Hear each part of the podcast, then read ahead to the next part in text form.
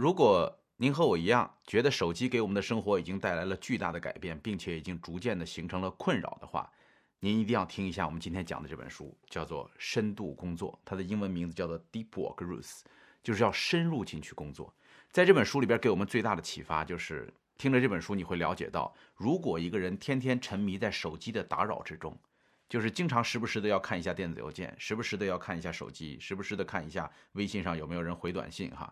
长此以往，你的大脑会形成一种疾病，叫做心智残疾，就是真的会形成大脑的残疾，这是有生理学依据的。我们待会儿会慢慢的讲到这一点。这本书给我最大的感受是，我在看完了这本书以后，决定要给我们公司再招聘一大批的实习生。那至于为什么，我们讲到这本书结尾的时候，你就能够理解了。这是一本向手机宣战的书，所以我希望更多的人帮助我们把这本书传递给更多的人。那天我开车走在马路上。前面有一个小伙子骑着车送快递，然后我就会发现他们一边单手骑着车，一边单手看手机。摩托车呀，这是多么危险的一件事儿！我相信这个场景大家在生活中都曾经见过。所以，如果人们能够把手机稍微的远离一点点的话，可能能救回很多条人命。所以，一定要学习一下怎么样进入到深度工作当中。这个书本的开始从荣格开始的，荣格是一个很有名的心理学家。然后荣格有一个自己的小阁楼，他把它叫做荣格的塔楼。荣格这个塔楼不允许别人进去，那是他工作的地方。那个塔楼里没有电，就是它不通电。不通电的好处呢，就是不需要照明，他晚上就绝对不会工作，一定是在白天日光充足的时候工作。然后工作两个小时，深入的思考和写作之后，他出来会进行冥想或者散步。呃，用这种方法，荣格创作了大量的影响世界的作品。所以。这个荣格的塔楼就是一种深度工作的环境。那么，什么叫深度工作？书中有一个定义，说在无干扰的状态下专注进行职业活动，使个人的认知能力达到极限。这种努力能够创造新价值，提升技能，而且难以复制。呃，我回顾了一下我人生当中每一次产生巨大变革之前，都会有那么几个晚上睡不着觉，就是真的进入到了深度思考当中，也不会看手机。甚至连拿笔记一个东西的习惯都没有，就是在大脑当中不断的创作，不断的创作。因为你知道，人们创造一个东西至少是两次，第一次是在脑海当中创作，第二次是在生活当中创作。所以，这个在脑海当中去创作一个东西的感觉，就是深度工作的感受。大家可以回忆一下，你有多久没有进行过这样的深度工作了？哈，没有深度工作，我们就总是浅层次的不断重复。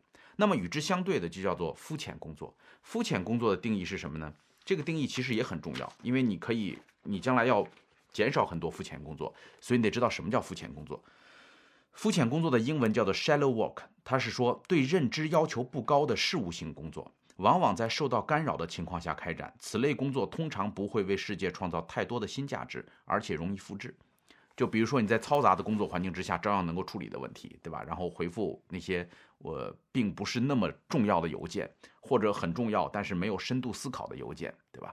然后跟很多人坐在一起，不停的开会，不停的开会。呃，开会是一个很重要的事儿，但是如果开会的时间过长，它就会变成一种肤浅的工作，因为它缺少大脑深度的思考。这本书的作者把整个理论的推演建立在一个叫做深度工作假设之上。这个深度工作假设就是一种不言自明的、大家能够接受的状态。他说：“什么叫深度工作假设呢？就是深度工作的能力目前正在日益稀少，而几乎同时，它在社会经济中的价值也日益提升。因此，能够培养这项技能并将其内化为工作生活之核心的人将会取得成功。” OK，呃，大家知道乔布斯，呃，是经常要把自己关在一个禅室里边去进行深入的思考。这个和荣格的那个小楼是非常相像，所以这部书的作者说，未来有三种人能够越来越贵。哪三种人越来越贵呢？第一种人是能够和机器对话的人，就是他能够操纵机器。你比如说，呃，那些编程的程序员，你会发现说，程序员非常重要，对吧？很多公司卡壳都是卡在了好的程序员身上，然后好的产品经理、好的程序员都变得越来越贵，原因就是因为他们才能够操纵机器，因为将来的很多事情是由机器来实现的，对吧？然后第二类人呢是 IP，就是他已经成为了一个超级明星。你像 J.K. 罗琳这样的人，就算别人拿他的名义去写一本小说，都能够大卖。这这就是 IP 的力量。然后第三种人呢就是资本家，资本家他呃能够有钱去投入到更多的产出当中去，所以这三种人在未来会变得越来越贵。那么怎么才能够成为这三种人当中的一类呢？要么你能够学会迅速的掌握一门复杂的工具，大家千万不要觉得拿手机能够 P 图算是掌握了一门复杂的工具，那个真的不算。你需要能够学会一门别人学不会的语言。这时候它才是一个复杂的工具，对吧？或者你的工作质量和速度达到了精英层次，那无论你是要快速的学会一门复杂的机器语言，还是希望能够把自己的工作效率提高到一个精英的层次，具有洞见、创造力和执行的速度，都需要深度工作能力的这个帮助。我们都学过《刻意练习》这本书，哈，《刻意练习》里边告诉我们说，人要通过三 F 原则，不断的努力，在一件事上集中注意力的练习，才能够让自己变得更强。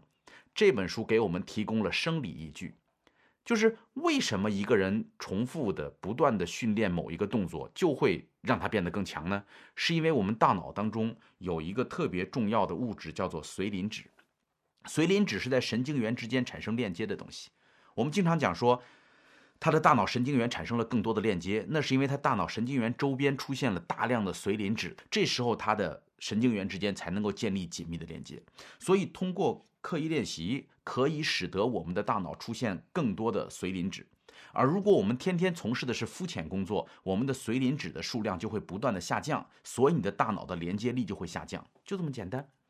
这个就解释了。呃，很多书友问我说：“樊老师，你怎么现在呃记的书越来越多，对吧？你你为什么能够把很多书串在一起讲？我以前出去演讲都是讲一个题目，然后准备一本书讲一下。我现在不准备任何一本书，我去给我任何题目，我都可以把很多本书集合在一起讲出来。我猜可能是因为我头脑当中的髓磷脂随着我每个月讲四五本书这么不断的练出来的。”所以，我希望大家如果能够真的理解刻意练习的这个精髓的话，它的生理层面在于髓磷脂的多少。通过练习，可以让你的大脑分泌足够多的髓磷脂，带来神经元的连接。呃，但有人说，我们看到很多成功人士啊，很多领导啊，或者很多大老板，他根本没有时间做深度的思考，他的时间一天到晚的被大量的会议分割，在这儿出现，在那儿出现，跟这个人握手，跟那个人签字，对吧？那这种人他怎么办呢？OK。这个作者讲，有时候有些人到了一定忙碌的状态，的确是很少有这个深度工作的机会了哈。他没法把任何一个思想都深入的思考，再去做决策。但是那是因为他手下有了很多的人，他手下做这个事儿的人，其中就一定有人要进行深度的思考，否则的话，这个公司就不会有长足的进步。为什么好多企业家都喜欢去沙漠走一走，对吗？这就是给你一个可以深度思考，进入一个。跟日常的这种繁杂的生活完全不一样的节奏当中的机会，所以这是我们说未来，如果你没有掌握深度工作的能力，你很难进入到越来越贵的这个人群当中。OK，那么深度工作为什么很难？第一个原因是因为外部环境的影响，对吧？我们我们分神的东西太多了。第二个是有一个度量的黑洞，就是你每天花在手机上那点时间到底花了多少，不知道。大量的人的反应就是不知不觉，就是莫名其妙，这一天过去了。你问他干了点啥，好像也没干什么，回复了很多的邮件啊，这个跟大家聊了很多天，给很多人点赞等等。你知道，移动互联网有一个特别有意思的现象哈，就是随着我们这种互相点赞的机能不断的增加哈，实际上我们形成了一种虚假的存在感的需求。就是我们每一个人在网上写我们的朋友圈的时候，实际上这个水平根本没有达到过去一本杂志的水平。过去你要看一本杂志，哪怕是看故事会，它也需要经过人的编辑，对吧？需要经过这个认真的校对编辑，有没有故事性，还要跟别的故事比拼，才能够出现这么一个东西。所以那个东西是有人认真加工过，最起码在某些层面真的值得看的东西。所以我们花时间去看杂志、看报纸、看看小说，对吧？但是。现在的朋友圈你会发现它的质量非常低下，很多人可能就说一句话，拍一个照片，或者莫名其妙的发几个表情包，然后就这么扔上去了。但你为什么还要看呢？因为它有一个潜规则，就是我给你点赞，你给我点赞。OK，人们为了轻易的获得他人给自己大量的点赞而获得这种存在感，所以我们拼命的在上面发出我们的内容，哪怕是垃圾的内容，也会产生跟别人互动的这种存在感的幻觉。所以存在感的幻觉使得我们更多的沉迷在互联网上，然后每天只要发了一条朋友圈就等着看有多少人点赞，对吧？呃，这是我们说难以度量的一个问题。还有就是最小阻力原则，就是人的大脑有一个习惯，我们在讲思考快与慢的时候就提到过，能不动脑就不动脑。所以，当我们的大脑在遇到周围一大堆复杂的事要处理的时候，我们优先选择的都是那个最容易处理的事儿。就比如说回电子邮件，或者是发一条朋友圈。或者我在朋友圈里边问一下，我跟别人先聊一聊。我们总是喜欢走自己最容易干的那件事，为什么呢？最小阻力，因为那个事儿又不需要太费劲，然后还能够获得你的存在感，所以大家就会把力量都使到那个方向去。呃，我见过特别多这样的人，我身边能够看到很多人总是忙忙碌碌，做了特别多的事儿，但是那个重要的事儿迟迟的没有推进，为什么呢？因为那个事儿阻力最大。那个阻力最大的事儿，你不去做它，你没法进入深度工作。你总是在肤浅的那个层面上不断的浪费精力哈。然后第四个非常不好的问题就是忙碌代表着生产能力，就是因为人们很难度量他人的工作，所以我们度量的方法就是看他忙不忙，看他有没有加班，对吧？所以大量的人喜欢在公司里边扮演着特别忙碌的角色，然后把自己搞得好累，似乎就对自己有了一个交代。对吧？这个潜移默化的会影响到我们每一个人，所以一定要小心，你是不是在用忙碌度量你的工作？那么深度工作的意义是什么呢？这里边有一本书叫《全神贯注》，是一个叫做加拉格尔的人所做的研究。他说，他们研究了很多这个夫妻关系，哈，在夫妻关系当中有夫妻俩经常吵架，经常吵架，然后吵架的时候两个人都特别愤恨对方啊，整天都盯着对方的那个缺点啊，自私啊，懒这样。就很难调解他们，然后你不断的跟他们讲要求也没用。后来加拉格尔他们做了一个实验，就是教这些人集中注意力，然后教这些人进入深度的思考，然后进入冥想，甚至进入了正念当中去，去去思考对方有没有优点，或者把事情集中在怎么解决这个问题上，而不是过度的去批评他。因为你知道，批评对方是一件容易做的事儿批评对方挑毛病，这是我们的天性，这个符合最小阻力原则。就是我们为什么遇到一个事儿，我们就喜欢站出来挑别人的毛病，指责别人，因为容易这样做简单。比这个难的是什么呢？比这个难的是你思考一下这里边怎么做才有效，怎么才能够让这个事儿变得更好？我能够做些什么？你看这个阻力增大。所以当他们去带领大家做这样的测试的时候，并且用那个大脑监控的仪器去监控人们大脑的这个状况，看哪个区域亮的时候，发现。仅仅是改变了人们的思维方式，仅仅是改变了人们看待这个问题的方式方法和思考它的这个深度，就立刻改变了夫妻之间的关系。所以，《全神贯注》这本书就是告诉我们，最重要的解决问题的方式是不要走那条最简单的路线，而应该把注意力集中起来，进行深度的思考，才能够解决问题。它对我们的大脑是有影响的。呃。大家会觉得说程序员这种工作是特别难于进入这种状态的哈，因为他们整天跟电脑打打交道，每天坐在电脑前面不断的敲东西。但你知道这里边有一个案例我特别喜欢哈，就是有一本书叫《程序员修炼之道》。在《程序员修炼之道》这本书的前言当中，他们竟然引用了古代石匠们的这个工作准则。他说，前言当中他用了中世纪矿工的信条，说我等采石之人，当心怀大教堂之愿景。你看，一个程序员在教别人怎么写程序的时候，竟然用这样的话开头，说我等采石之人当心怀大教堂之愿景。在这本书的前言里边，他们提到，在一个项目的整体结构之内，总有空间展示个性和匠心。百年之后，我们的记忆或许如今日的土建工程师看待中世纪大教堂建造者使用的技法一样陈旧，但是我们的匠心会得到尊重。你看。这就是一个深度工作者的喜悦之情，一个深度工作者用这种崇敬的心情去从事自己的工作，并且加入自己的这种深度的思考，在这份工作里边，他会感受到幸福。所以有一句话讲说：“我将活出专注的人生，因为这是最好的选择。”这个书的作者号召我们成为深度的智人，大家都是智人，但是智人是一个人种，咱们这个呃。智人的这个人种已经变得越来越开始肤浅化了，越来越开始大家都想的都是一样的事儿，每天都拿着手机在在刷同样的热点。呃，你你们没觉得几十年前每天的热点都不一样吗？就每个地区的热点都不一样，对吧？十年前可能上海关心的和北京关心的事儿都不一样，但是现在你没发现每天全世界的人关心的都是一样的事儿吗？大家跟随随大流的这种这种想法，人云亦云的这种态度，已经已经成为一种泛滥的灾害了。所以一定要警惕，我们得要努力做一个深度的智人，而不是一个越来越肤浅的智人。OK，好了，那么接下来我们来看怎么才能够实现深度工作。前面讲了深度工作的难点哈，实现深度工作要遵从四个准则。第一个准则叫做工作要深入，这个话说了跟没说一样哈。深度深度工作的准则是工作要深入，那别着急哈。我我们说怎么样工作深入呢？第一个你要知道，困难是来自于欲望的攻击，就是我们有放松的欲望。啊，我们有这个休闲的欲望，我们有走捷径的欲望，我们希望呃这个最小阻力，对吧？所以欲望在一波一波的不停的攻击着我们。那我们怎么才能够控制住自己的这种欲望，能够像荣格一样走进一个阁楼，能够像乔布斯一样走进一个禅室，把把手机放在一边儿，然后认真的去思考，对吧？或者我每次要去呃写这本写这个书的这个。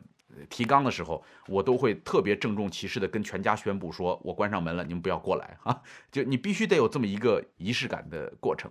那要做到这一点呢，有这么几个步骤。第一个是你需要有一套自己的哲学。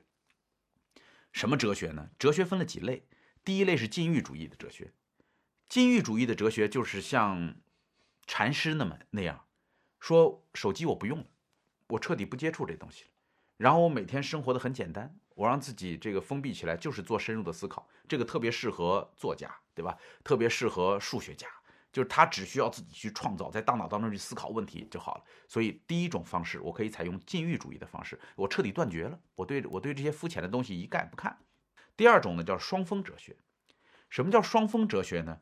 就是荣格所采用的就是双峰哲学。就是我一天当中有跟人群打交道的时间，有休闲的时间，有有吃饭喝酒的时间，然后我要留出另外一部分时间来专门的做专注的工作，把你的生活配置成双峰，对吧？两块事情，这这种我觉得跟普通人就接近一点了哈。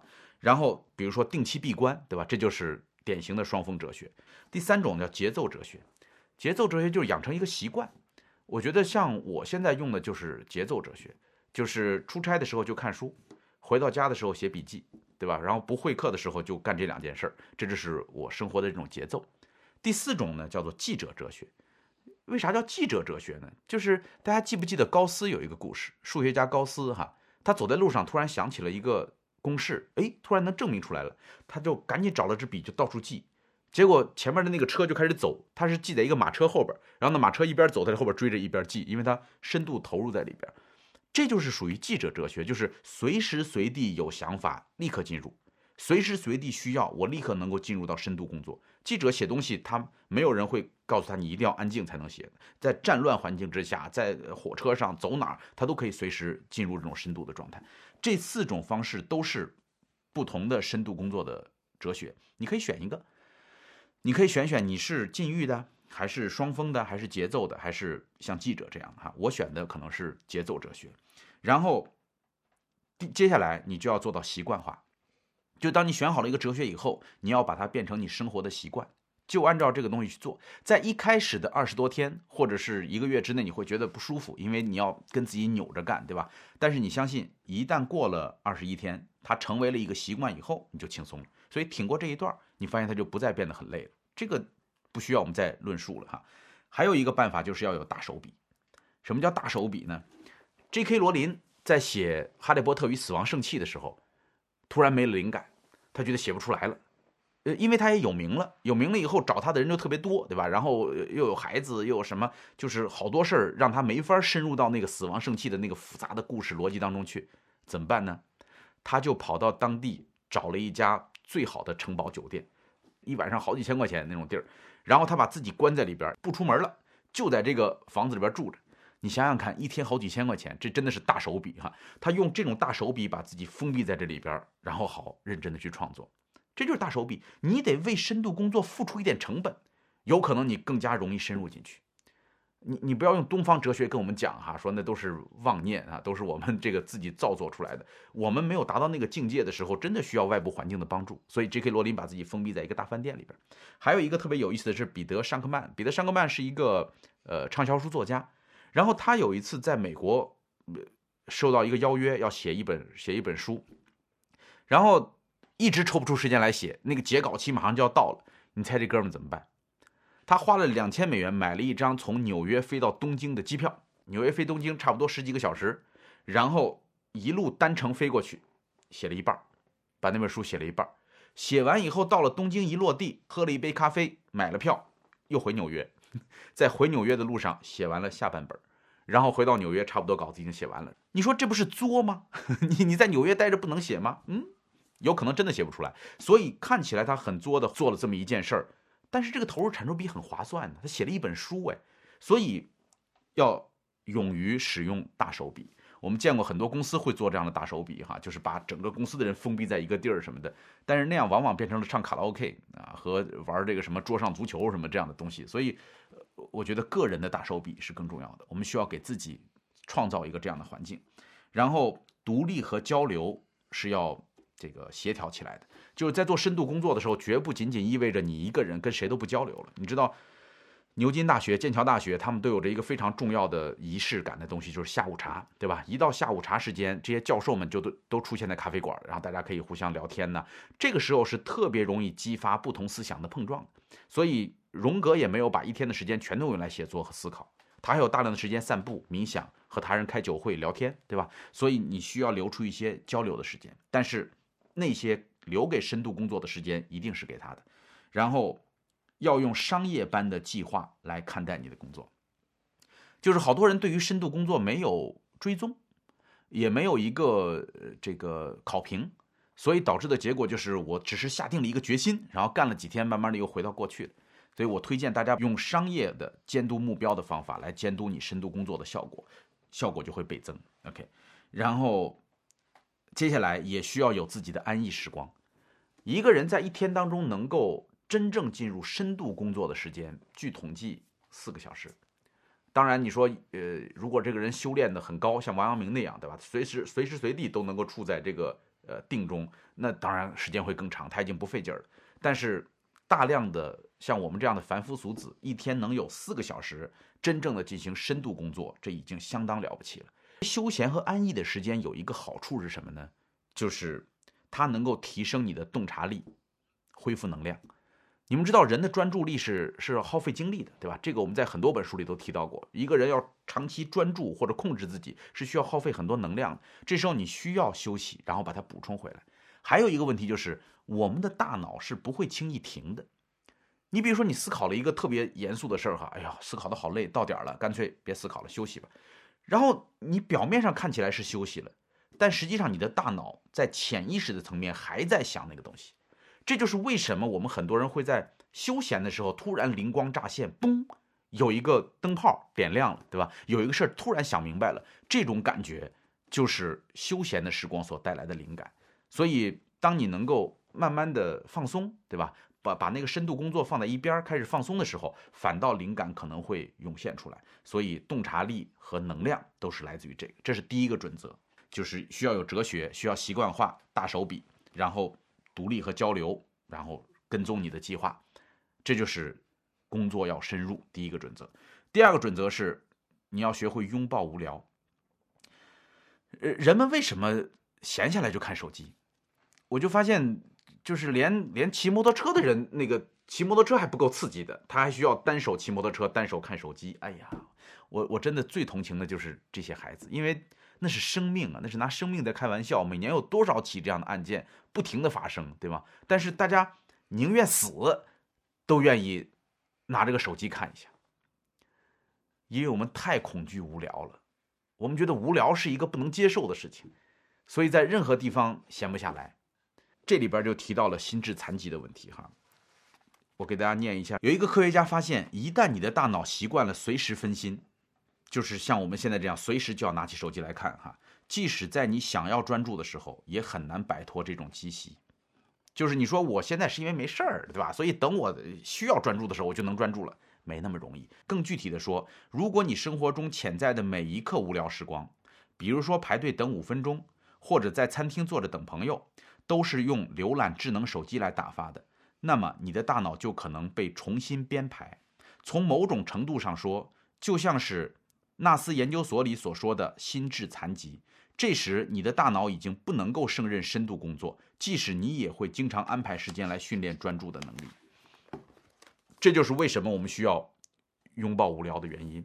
你必须得能够学会跟自己独处，你的大脑才不会发生器质性的改变。所以，当我们的大脑被碎片化所整理，让我们变得无时无刻心里边猫抓一样的。呃，我我觉得我有一段时间问题最严重的表现就是，我开车的时候，只要遇到堵车，我都会拿起手机来看一眼。我对自己很不满意，我当时觉得我怎么会被控制成这个样子？就是有什么重要的信息呢？其实压根儿都没有，没人找我。没有任何重要的信息，我们太需要从外在的东西当中得到反馈，所以我现在慢慢的开始训练自己，开车的时候就就不看手机，对吧？堵车也不看，红绿灯也不看，这时候你才能够慢慢的去拥抱这个无聊的时间。无聊的时间是有效的，它会让你的大脑慢慢的学会这个专注。呃，有好多人尝试说网络安息日，就是我们一周里边约定，呃，哪一天或者哪一天的几个小时不看这个网络。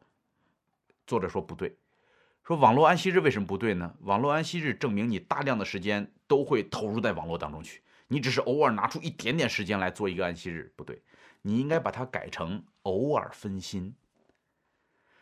知道这个区别吗？偶尔分心就是我大块的时间是不在网络当中的，我偶尔拿规定好一个时间，拿起手机来看一会儿，这个才对。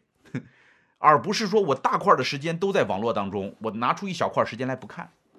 我现在把我的两部手机全部调了静音，就是呃就是不看，完全不听这个手机响。然后到了不不到点不看手机，就是到了需要看的时候偶尔看一下。所以有好多人觉得跟我联系很费劲哈，那就对了，因为我需要做深度的工作，我的工作不能够被别人全部左右。就是如果每个人找我，我都需要立刻给回复的话。那我就没法读这么多的书，没法去完成我更想去做的事儿，对吧？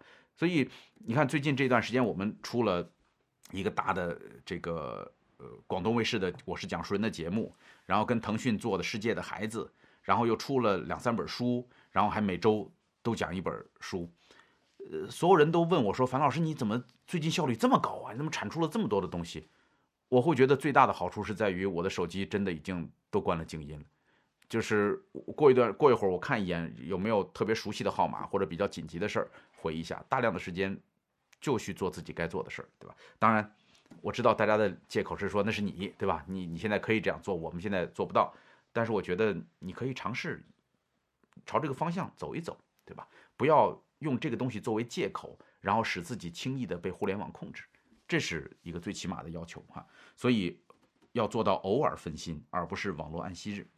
这个作者列举了美国总统罗斯福的一个学习方法。罗斯福在上大学的时候就是一个博物学家了，他所发表的鸟类的论文已经能够达到专业级别了。那你会发现说，这样的孩子他深度的沉浸在这么一个学习当中，他别的学科怎么样呢？别的学科成绩照样很好。为什么呢？因为罗斯福每天学习的方式就是突击式的深度学习，就是他每天留出六个小时的时间来，就是说这六个小时学习就是学习。没有别的事儿好分心，也是因为那时候完全没有手机、电视这些东西哈。当然，然后他可以既做鸟类博物学家，去做自己喜欢的事情，又能够把那么多繁重的功课做得非常好。这个叫做罗斯福学习法，就是当他学习的时候，谁都没法打扰他。OK，嗯，我们知道康德对吧？康德就是那个在。从来没有出过他们那个小镇的那个哲学家，他每天的生活规律的那个程度，就整个小镇的人会把康德的节奏当做时钟来对，因为那时候没有那么多的钟，所以大家就会哦，他一出来就知道是几点了。呃，生活规律、深度思考，每天在散步的时候慢慢的冥想，就是能够使他成为伟大的哲学家。OK，所以第二条准则要学会拥抱无聊，无聊不是一件可怕的事情，学会跟你自己相处，把手机放远一点，慢慢就习惯了。我听过一个，呃，有过七天闭关禅期的人跟我解跟我讲他的感受哈。他说他去禅期，然后那个师傅要求手机都收了，收完以后呢，不许说话，整个七天不许说话，互相眼睛都不能看，就是连眼神的交流都没有，每个人就低头，七天就这么过。他第一天就受不了了，就找师傅，他说我想退出，我要看手机，我可能有很多急事儿哈。师傅说你再坚持一下，然后一直到七天结束的时候，手机发还给他。你知道他的反反应是什么吗？他手里拿着那个手机，他觉得好陌生。他说：“我要这东西干嘛？”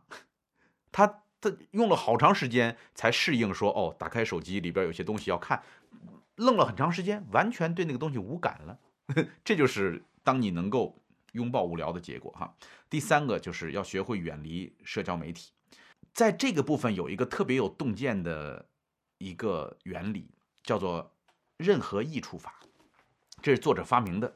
什么叫任何益处法呢？就大家说社交媒体你不能一味排除，为什么呢？因为它毕竟还是有作用的。比如说它可以卖东西，对吧？我昨天在在网上卖我的书，我一发就卖掉了。比如说社交媒体可以用来救人，对吧？社交媒体可以把走失的小孩这个带回家，等等，它有好处。所以我们大家应该拥抱社交媒体哈。这个叫做任何益处法。这个只要有一点点益处，我们就会忽略掉它所带来的负面结果，然后就会扑上去。你比如说。在美国有一个特别有意思的案例，就是美国有很多农场主哈，他有大片的农场，那个农场会产很多的草，然后同时他会他会养牛什么的，需要那个干草的草料，对吧？那么他需不需要买一个干草压捆机呢？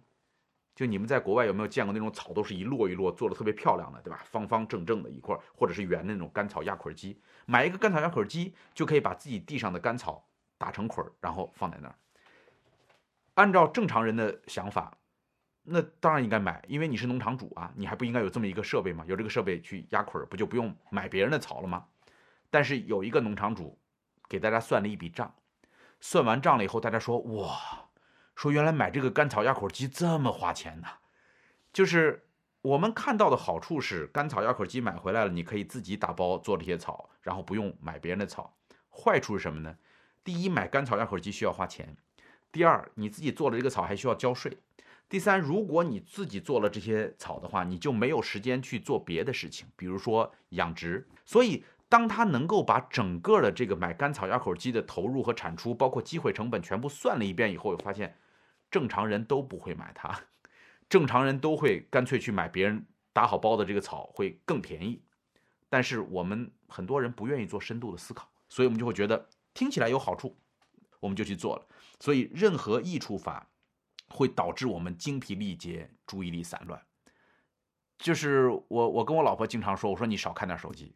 我老婆说，哎呀，我这谈业务呢，我这手机很忙，对吧？她用谈业务的这一件事儿，就遮盖了所有在手机上浪费的时间，然后就会就会不停的以这个为理由，拿着手机，从来都就就就不愿意放手，对吧？我相信这种状况在我们的生活中比比皆是。然后还要知道，叫关键少数法则。就是二八法则，你会发现在你的人生当中，给你创造百分之八十价值的东西是来自于百分之二十的努力，对吧？你的公司当中创造百分之八十价值的东西是百分之二十的突破，所以我们应该把注意力放在那些能够带来关键性突破的这些少数事情上，而不是全面的花费精力。然后可以尝试着删除一些应用。这个作者的办法是，你可以试着这个很多天不用你手机上的一些应用。不用过一段时间以后，你看看有没有反应，有没有人跟你说，哎，说我找你那没用啊，对吧？在哪儿呢？如如果有这种反应的，你把这个留下；如果你你你一两个星期没用过这个东西，都没有人跟你反应，你就把它删掉就好了，以后就不要再用了。这样可以减少你手机里的应用数量。呃，我的手机现在已经基本没啥用，就是基本我拿起手机就是看一下朋友圈，然后呃看看这个有没有人扫我的码入会什么的哈，就这种。然后剩下的应用。几乎都不用导航，可能用一下，然后别的应用几乎都没有，这就是精简，对吧？让你减少对这些东西的依赖。然后还有一个东西很重要，就是如何看待我们生命中的十六个小时。呃，有很多人认为一天最重要的时间是工作的八小时，对吧？我们见过很多上班族，然后白天这个元气满满的去上班，然后晚上疲惫不堪的下班。一旦晚上疲惫不堪的下班之后，你就会发现。他会挥霍这十六个小时，这十六个小时啊，留留出一点时间睡觉，甚至很多人舍不得睡觉，就一直耗耗耗耗耗到晚上，在那不停的刷剧、看看电视剧。呃，为什么呢？因为我们在心理当中就把那八个小时当做了一天，我们把那十六个小时当做了赠品。我们说，终于把这一天重要的事儿干完了，剩下的时间是挥霍的时间，是是玩的时间，对吧？为什么要这样想呢？就是。这个作者说，除了八个小时之外，剩下的十六个小时，你应该把它视作一天当中的一天。那么留出足够的睡眠时间，并且要严格的按照我们讲的睡眠革命哈，睡够五个以上的睡眠周期，好好睡觉。剩下的时间就是你跟别人有区分的时候。那有人讲说说樊老师，你这要求太残酷了。为什么？我上班已经够累的了，你让我回来还更累吗？你搞错了一件事儿，我们的大脑和我们四肢的肌肉是不一样的。我们的四肢肌肉，你干了八个小时的活出来再干八个小时的活你就累趴下了，那肯定不行。但是你的大脑不是这样，你的大脑想了八个小时的这样的问题，换一个角度想一下八个小时那样的问题，你的大脑根本就不累。反过来，如果你在这一天当中产生了新知，你第二天会生活的更加愉快，更加轻松。大脑的运作机制和我们的肌肉的运作机制是不一样的。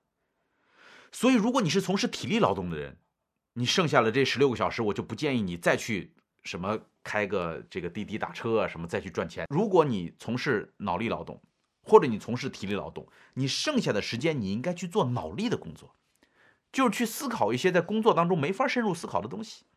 有可能你说工作的八个小时我没法不看手机，因为老板会找我，对吧？那么在这工工作的八个小时之外呢，你能不能给自己留出两到三个小时的时间来进行一个深度的思考？人和人的差别，从来都不体现在工作的八个小时当中，而是工作之余的八个小时当中。在工作之余的时间安排，才决定了人和人之间的差距。这就是为什么在同样的一个公司里边，人跟人的成长速度会不一样的原因，对吧？所以我特别欣赏这里说的这句话，叫做把这十六个小时当做一天中的一天，而不是把它当做工作之余的赠品挥霍它。OK，这是。第三个准则叫做远离社交媒体，第四个准则叫摒弃肤浅。其实说起来，这四个原则都差不多啊，就是需要深度工作，然后减少这个肤浅的思考，呃，远离网络哈。简单的讲就这几句话，但是它这每一个原则里边所给出的方法，我认为都是很有意思的。摒弃肤浅是说什么呢？这个有一个公司啊，美国的一个互联网公司特别逗，他们有一天突然宣布说，我们公司改成四天工作制。然后他在硅谷宣布改成四天工作制以后，硅谷其他的公司就特别恼火，说你这样做，你你让我们的员工怎么办？我们的员工现在听说这边四天工作制，他们也也跟我们闹，对吧？你你你你是不是不想干了？这个老板讲说没有啊，说我四天工作制，我工作量没变呢，我照样还是给他们那么多工作量。但是这时候你会发现，他们为了在四天的时间里边完成这么多的工作量，OK，他们的效率提高了。他们之间浪费扯皮，然后那些这个无聊会议的时间大幅的减小，因为大家很快的进入到深度工作的状态当中。为什么要留出一天时间来？这跟谷歌是一样的。谷歌说一一周五天里边有一天你必须得做跟工作无关的事儿，这样你才能够保持创新。但是我跟谷歌的人问过，我说你们是不是可以偷懒？他们说没有，他说工作量一点都不少，所以工作量没变，但是时间缩小为四天。这时候你发现效率反倒提升，给了员工更多的自由时间。还有一个概念叫做肤浅工作预算，就是如果老板让我做很多的肤浅工作，我需要找他要这个预算，什么意思呢？记得我在前文当中讲过吗？我说我要给我们公司招更多的实习生，实习生就是肤浅工作预算，就是我们需要把大量的肤浅工作外包出去，让更年轻的人来做这些肤浅工作，因为肤浅工作是很容易做的。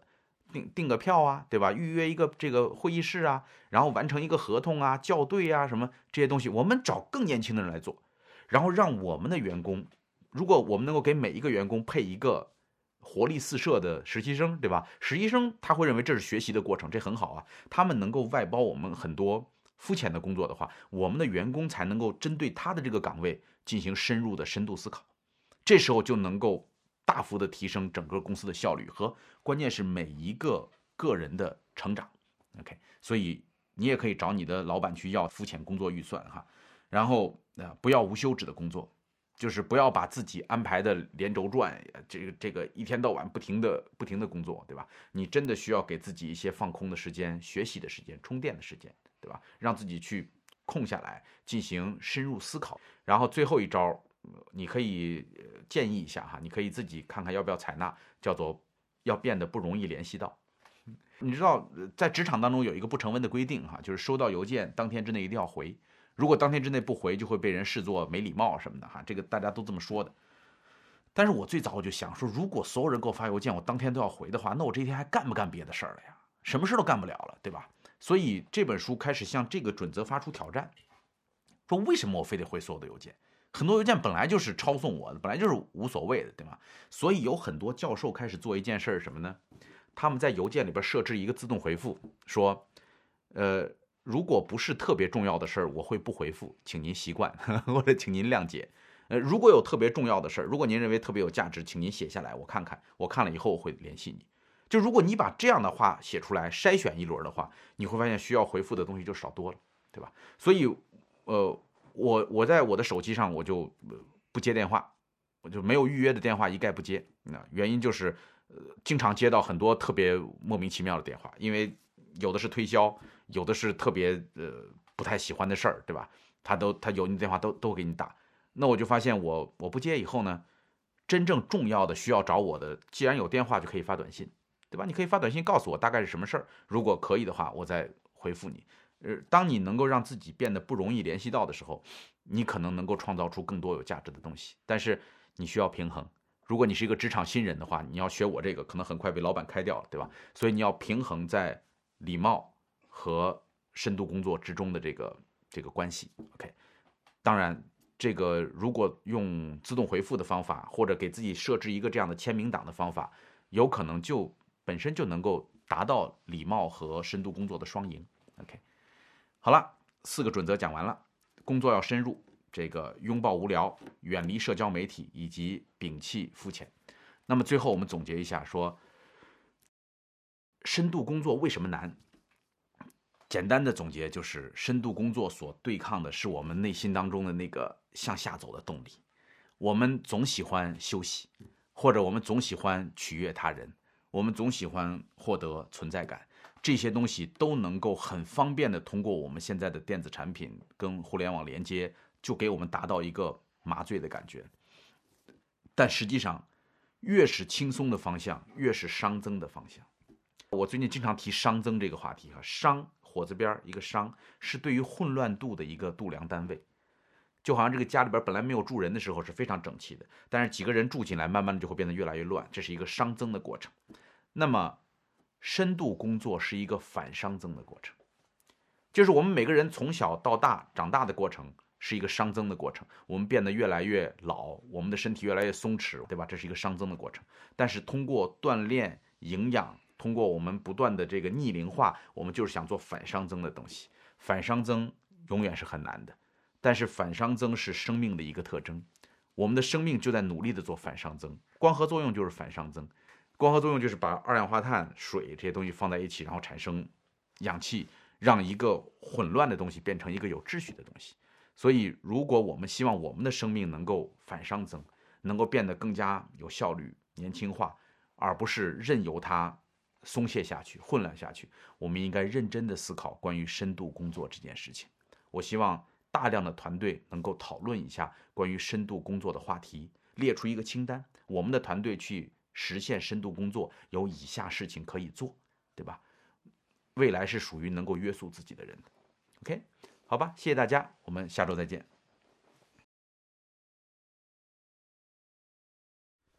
呃，很多人都会觉得自己是一个内向性格的人，或者自己的孩子是一个内向性格的人。我们到底应该怎么办？哈，似乎内向性格成为了一个负担。那下一周我们就要讲这本书，叫做《内向孩子的潜在优势》，让我们深入的了解到底什么是内向，内向的人有什么样的优势，以及我们怎么把这个优势发挥出来。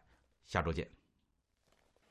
新的一年开始了，在新的一年里边呢，我给大家带来了两个礼物，就是我出版了两本新书，一本叫做。工作是最好的修行，一本叫做《读书是一辈子的事儿》。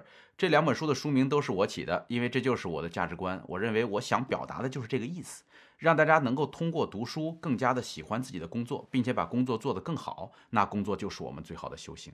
同时呢，读书是一辈子的事儿，Keep learning 是我们的口号。如果一个人希望通过自己的存量技能就能够生活一辈子的话，他的生活和工作一定是每况愈下。但是，如果我们能够不断的探索新的技能，通过读书来不断的完善和提升自己，我们的日子才能够越过越好。这两本书怎么会突然一下就写出来了呢？它是来自于我们这么多年讲书的积淀。就是当我们讲完了这么多书以后，人们发现说，哎，其实提炼的这部分东西还是蛮有价值的。就是提炼了以后，我们给很多书籍做了一个瘦身，让大家像读一篇长文一样，就能够获得这本书里最浓缩的经验。